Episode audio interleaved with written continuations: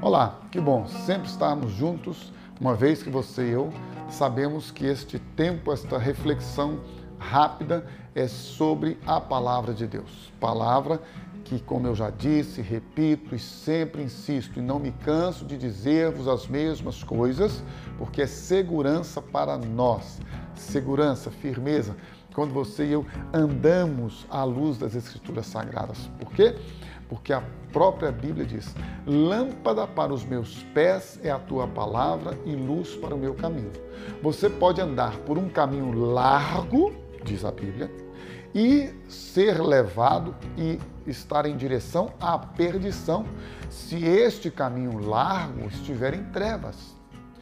De forma contrária, você pode andar por um caminho muito estreito, uma trilhazinha muito estreita, mas se você tiver com lâmpada, com luz, você vai andar com certeza sem tropeçar, sem cair e vai andar com toda a convicção de que aquele caminho é o caminho de paz, é o caminho de salvação, é o caminho da direção que Deus estabeleceu para você.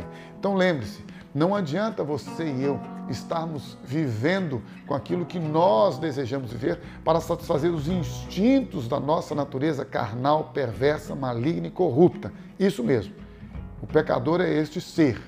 Então não adianta você achar que você é bonzinho, não. Não há ninguém que faça o bem, ninguém que entenda a Deus, todos se desviaram, todos se tornaram pecadores. É o que a Bíblia diz. E é por isso que a gente precisa de salvação, libertação, transformação. É por isso que nós precisamos da palavra de Deus. Porque Jesus disse, João 8,32, e conhecereis a verdade, e a verdade vos libertará. Você já é livre? Livre de quê? Do pecado, livre da escravidão do pecado. E é simples esta análise. Quando Paulo diz assim em Romanos capítulo 7, versículos 19 e 20: O bem que eu quero fazer, eu não faço. O mal que eu não quero, esse eu pratico. E então ele diz: Ora, se eu faço o que não quero, que é o mal, já não o faço eu, mas o pecado que habita em mim.